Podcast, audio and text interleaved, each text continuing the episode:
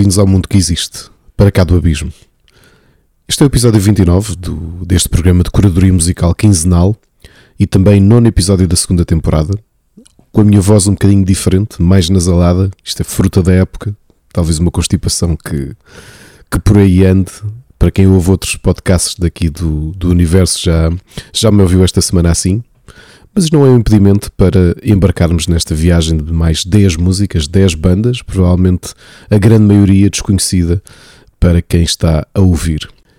E começamos esta viagem em Norwich, no Reino Unido, em 2012, quando Jordan Smart, saxofonista, e o seu irmão Nick Smart, pianista, se juntaram ao baterista Jesse Barrett para criarem os Mammal Hands, uma banda interessante de avant-garde e crossover jazz, com uma grande componente de trip-hop à mistura. Um elemento interessante deste trio e da forma como cria um ambiente muito distinto na sua música é o cruzamento de algum minimalismo em termos de parede sonora produzida no seu álbum e a total ausência de baixo ou contrabaixo, remetendo as linhas rítmicas ao piano de Nick Smart. Com uma composição bastante democrática, onde os três membros contribuem para a criação de novas músicas, é curioso sentir que os Mammal Hands têm um forte sentido de melodia visto que algumas das linhas das suas músicas ficam imediatamente na nossa cabeça. Sejam estas lideradas pelo saxofone ou pelo piano, visto que ambos vão trocando protagonismo à medida que as faixas progridem. Com quatro discos de originais e um EP, para conhecerem esta jovem banda de avant-garde jazz, aqui fica Kandaiki, retirado do disco de estreia dos Mammal Hands, Animalia, de 2014.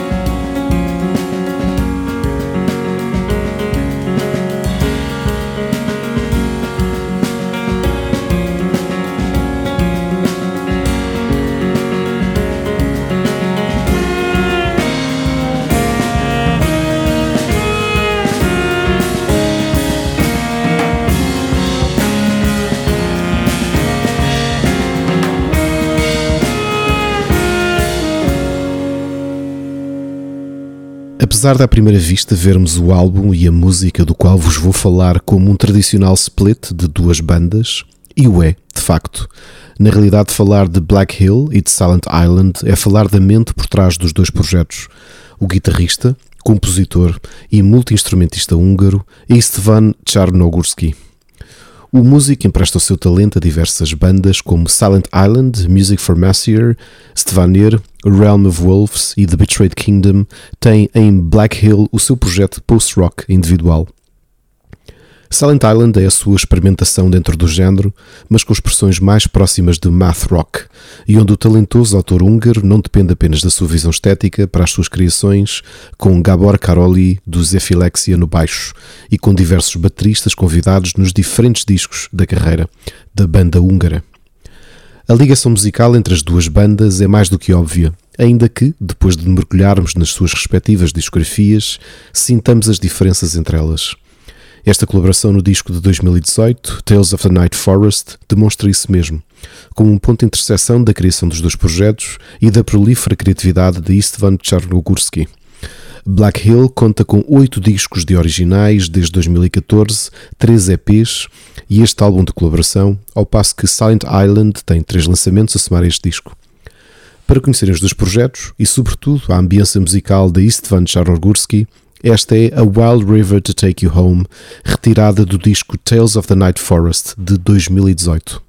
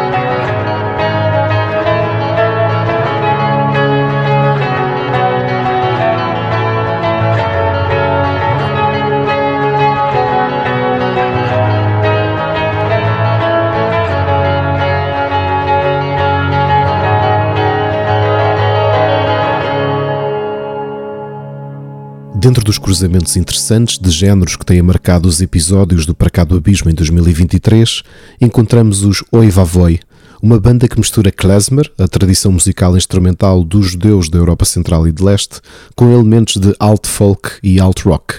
E são uma das bandas responsáveis pelo movimento de inclusão de sonoridades judaicas em géneros contemporâneos. O seu nome, traduzido do Yiddish, é a expressão idêntica à portuguesa Oh meu Deus. Fundados em 1998 por Jonathan Walton, trompetista, compositor, cantor e pianista, e que viria a ser da banda em 2007, e por Sophie Solomon no violino, que também sairia em 2006, pelo baixista Leo Bryant, o clarinetista Steve Levi e os guitarristas Jake Baum e Nick Amar. Muitos músicos têm entrado e saído do projeto desde a sua gênese, em especial Katie Tunstall, que apesar de nunca ter sido oficialmente membro dos Oi Vavoi, fez tour com a banda e cantou também grande parte das músicas do seu segundo disco, nomeadamente a faixa que iremos ouvir hoje.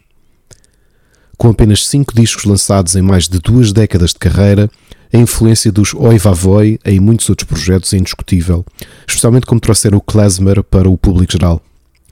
Retirado do segundo disco dos Oi Vavoi, Laughter Through Tears, de 2003, esta é a Ladino Song, cantada pela grande Katie Tunstall.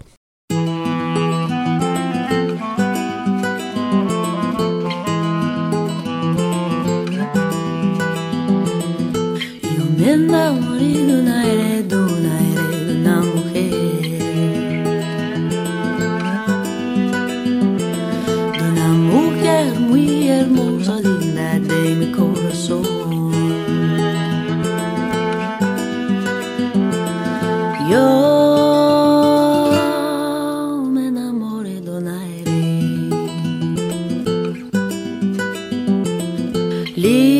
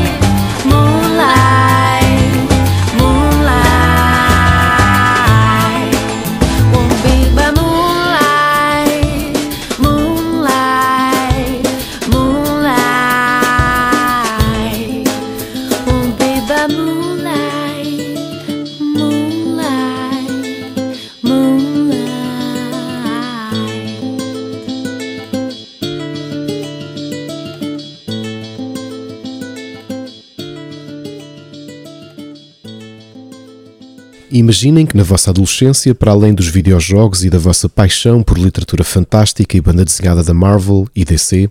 gostam também de música pesada, em especial black metal, e tropeçam numa banda do género que essencialmente aborda muito da cultura geek, do qual fazem parte as suas músicas.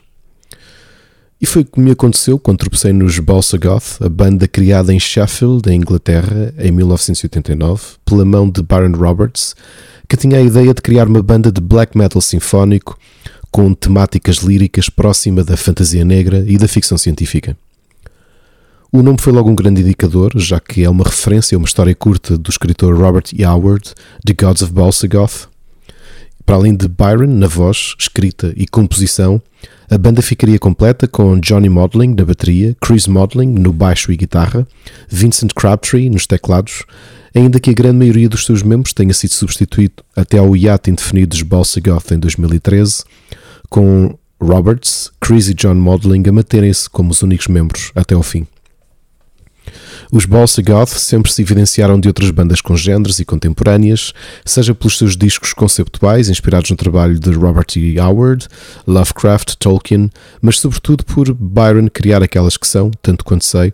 os títulos mais longos de músicas e discos que conheço, como é o caso do segundo álbum da banda, que se intitula Starfire Burning Upon the Iceveiled Throne of Ultima Thule, e diversas faixas com títulos impossíveis de lembrar de tão longos como And Lo, When the Imperium Marches Against Gulkathoth, Then Dark Sorcery Shall Enshroud the Citadel of the Obsidian Crowd. Episode 8. Para mim, uma das grandes surpresas foi mesmo o terceiro disco, de onde retira a música que vão conhecer e que representa a grande paixão que Byron tem pela Marvel, em especial pelo trabalho de Jack Kirby, ao ponto de ele ser um dos convidados no livro de Jack Kirby Collector, e onde Roberts criou uma quase black metal ópera narrativa, como fazem todos os seus álbuns,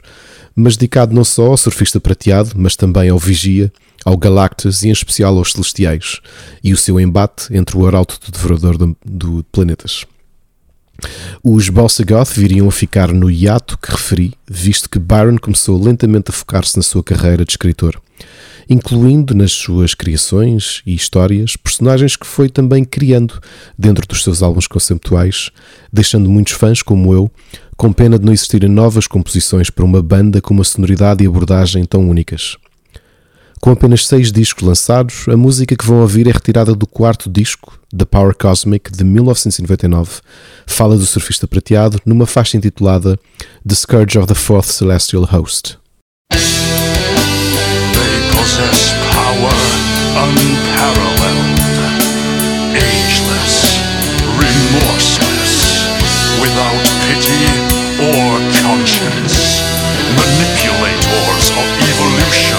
On countless worlds, gods of the stars, the celestial host.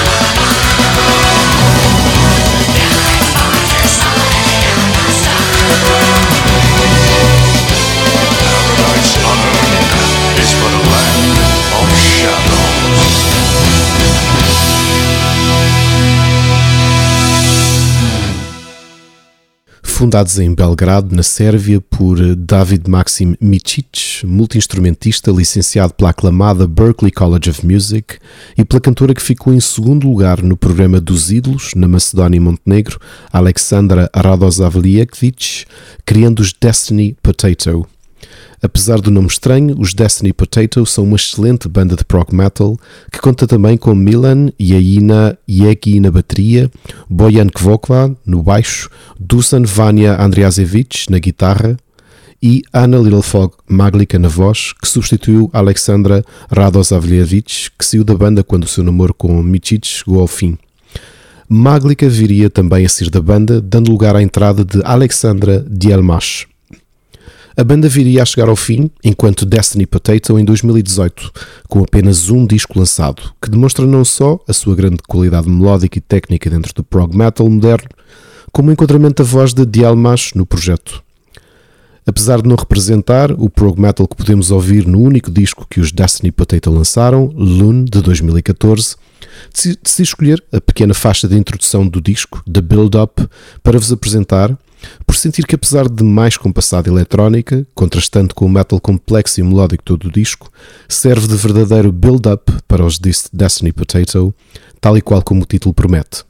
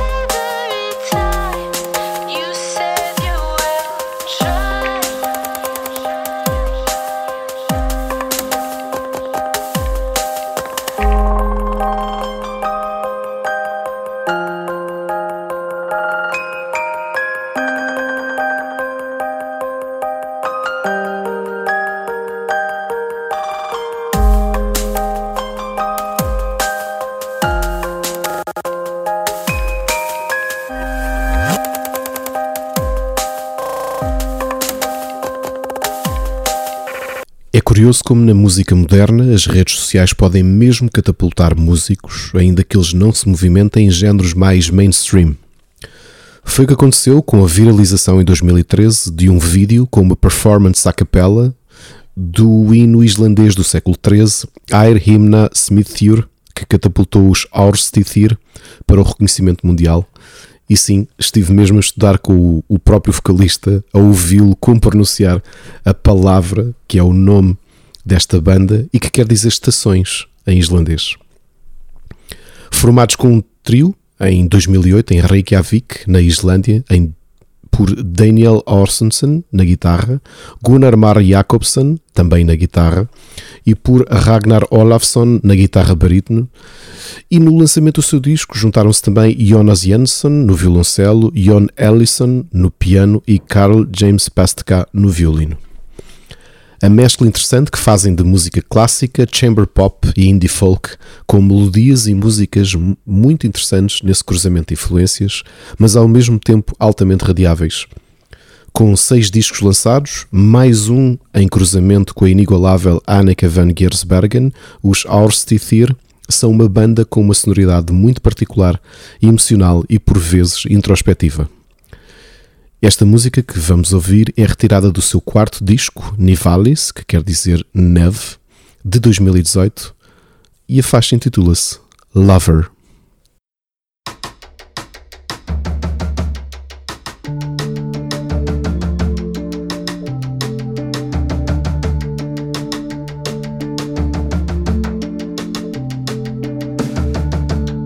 I've never found a better lover than the one Dreaming about. So different from every other, and every night I take her out.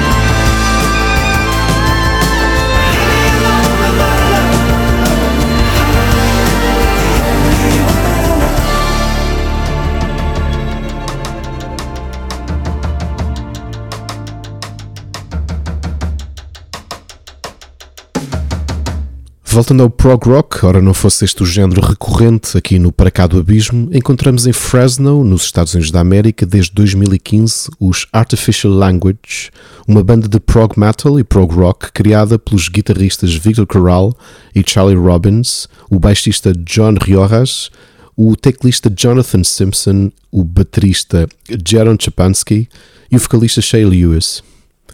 É curioso que, ao contrário de muitas bandas contemporâneas que conduzem as suas composições para a complexidade herdada do jazz,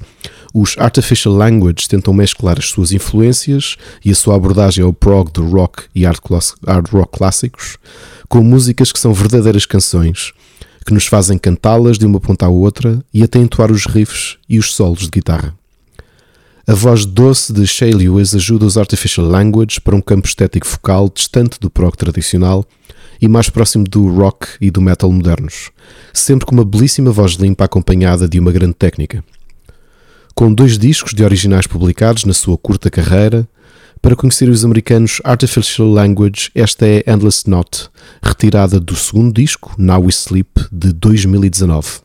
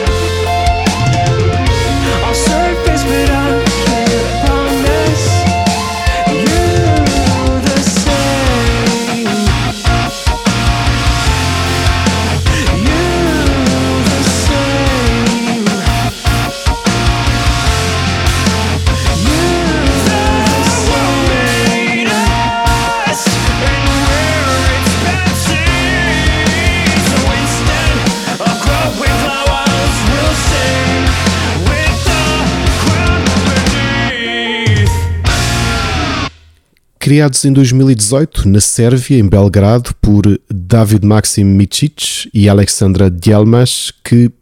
decidiram transformar a banda Destiny Potato, de qual ouvimos há pouco, num duo de progressive pop e alternative metal, fazendo uma mudança de sonoridade do seu projeto e ficando sem os restantes membros, conduzindo Micic ao papel de multi-instrumentista. Pelo caminho fica a estética mais tradicional do metal pro contemporâneo, com os dois artistas sérvios a criarem uma mistura interessante de géneros, mas onde Alexandra Dialmas, em grande parte das vocalizações, nos lembra muita da abordagem vocal de alguma pop contemporânea. Apesar do peso ocasional dos instrumentos e dos eventuais quase guturais de Alexandra Dialmas, as músicas dos Sordid Pink têm uma ambiência facilmente radiável quem sabe, numa aproximação dos dois músicos, há a possibilidade de uma carreira maior do que a que o prog puro lhes pudesse conceder.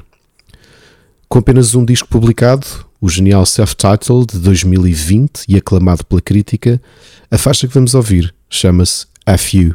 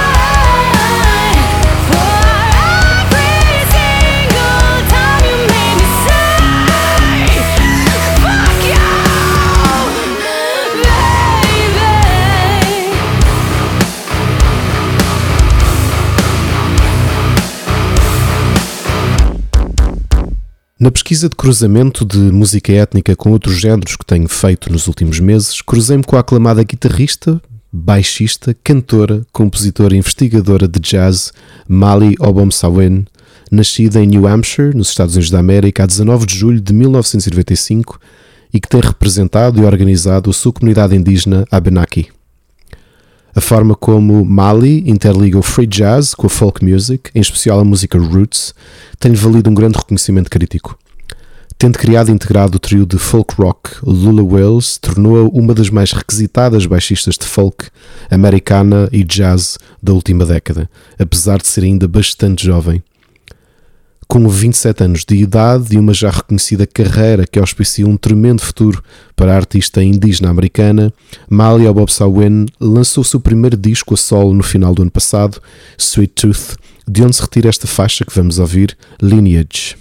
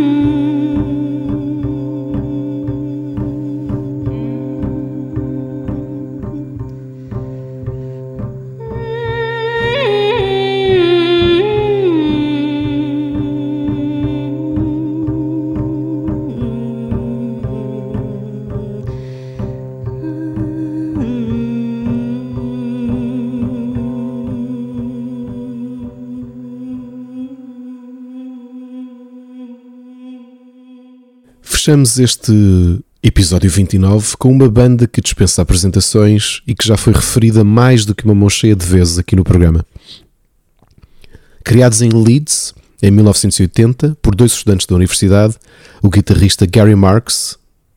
e o multi-instrumentista, compositor e vocalista Andrew Eldritch, e que nomearam a sua banda a partir da música Sisters of Mercy de Leonard Cohen, que fazia parte da banda sonora do filme McCabe and Mrs. Miller de Robert Altman. Craig, Al Craig Adams, aliás, juntou-se no baixo e a linha rítmica ficou a cargo de uma caixa de ritmos que cedo nomearam de Dr. Avalanche. Com muitas entradas e saídas de membros, seria na realidade a inclusão de Wayne Hussey, que foi membro dos Dead or Alive, que viria a solidificar a banda e a conduzir ao lançamento do seu primeiro disco, o aclamado First and Last and Always. Os The Sisters of Mercy acabariam por codefinir a sonoridade gothic rock e tornar-se numa das bandas do género com maior sucesso comercial, potencialmente até a que mais sucesso teve, em especial após o lançamento do seu primeiro disco. É curioso que, mesmo desde, desde essa altura, Andrew Eldridge sempre recusou enquadrar a banda como rock gótico, postura que curiosamente mantém até aos dias de hoje. A dificuldade em lidar com a personalidade de Eldridge, já tinha conduzido à saída de Marx, levaria também a uma nova cisão após o lançamento do álbum de estreia, com Hussey e Adams a acabarem por sair da banda e sendo substituídos pela famosa cantora e baixista americana Patricia Morrison. Hussey e Adams começaram o projeto The Sisterhood com músicas que estavam a compor para a sequela de First and Last and Always e após um celeuma com Eldridge, que os acusou de criarem uma banda com um nome demasiado próximo da sua banda original e que era inclusivamente o título que era atribuído à sua comunidade de fãs, levou-os a mudarem para o nome que todos conhecemos hoje, os The Mission. Para evitar que Hussey e Adams criassem uma banda com esse nome, antes até de renomearem o seu projeto The Mission, Eldritch apressou-se a lançar uma música, Giving Ground, e publicá-la com o seu novo projeto que se intitulou The Sisterhood. Isto marcou o término dos The of Mercy por dois anos, quando em 1987 Eldritch lançou o extremamente bem recebido Floodland, já com a produção do mítico Jim Steinman, criando junto de Patricia Morrison muitos dos singles pelo quais ainda hoje conhecemos a banda. Morrison seria substituída abruptamente em 1989 e só recentemente a artista referiu que o salário que oferia à época, cerca de 300 libras mensais, eram muito pouco para o tremendo sucesso comercial dos The Sisters of Mercy. E essa saída levou a que fosse substituída de imediato por Tony James dos Siga Siga Sputnik. A eles juntaram-se também dois músicos relativamente desconhecidos nas guitarras, o alemão Andreas Brun e o inglês Tim Briciano nas guitarras, e seria com esta formação que o mundo veria o terceiro e último disco da banda, The Vision Thing, um álbum com uma temática mais política e criticava a administração de George Bush, sendo o próprio título uma espécie de citação do político americano. Com uma longa disputa legal com a Warner Music após o lançamento de The Vision Thing e para cumprir o contrato com a editora e fazer um fim-capé de não utilizar o nome da sua banda, Eldridge lançou um álbum intitulado Go Figure em 1997, após anos de litígio com a Warner, com uma banda intitulada SSV NSMAB AAOTW MODAACO TIATW, um estranho nome que o próprio Eldridge sugeriu querer dizer Screw shareholder value, not so much a band as another opportunity to waste money on drugs and ammunition, courtesy of the idiots at Time Warner. Com muitas entradas e saídas de membros, Eldridge nunca mais publicou nenhum disco e passou os últimos 33 anos a fazer tours de The Sisters of Mercy sem qualquer material novo. Continua até hoje a ser uma das grandes e mais influentes figuras da cultura gótica e ao mesmo tempo possivelmente uma das mais difíceis de conviver. Apesar de ser uma das minhas bandas favoritas de sempre, vê-los ao vivo, ou neste caso Eldridge e mais dois guitarristas, foi possivelmente a maior desilusão musical que já tive. Restam, no entanto, as memórias dos discos e a excelente qualidade e poder que três álbuns apenas têm e a forma como definiram a história da música e a história da cultura. Sem necessitar de apresentações, como disse,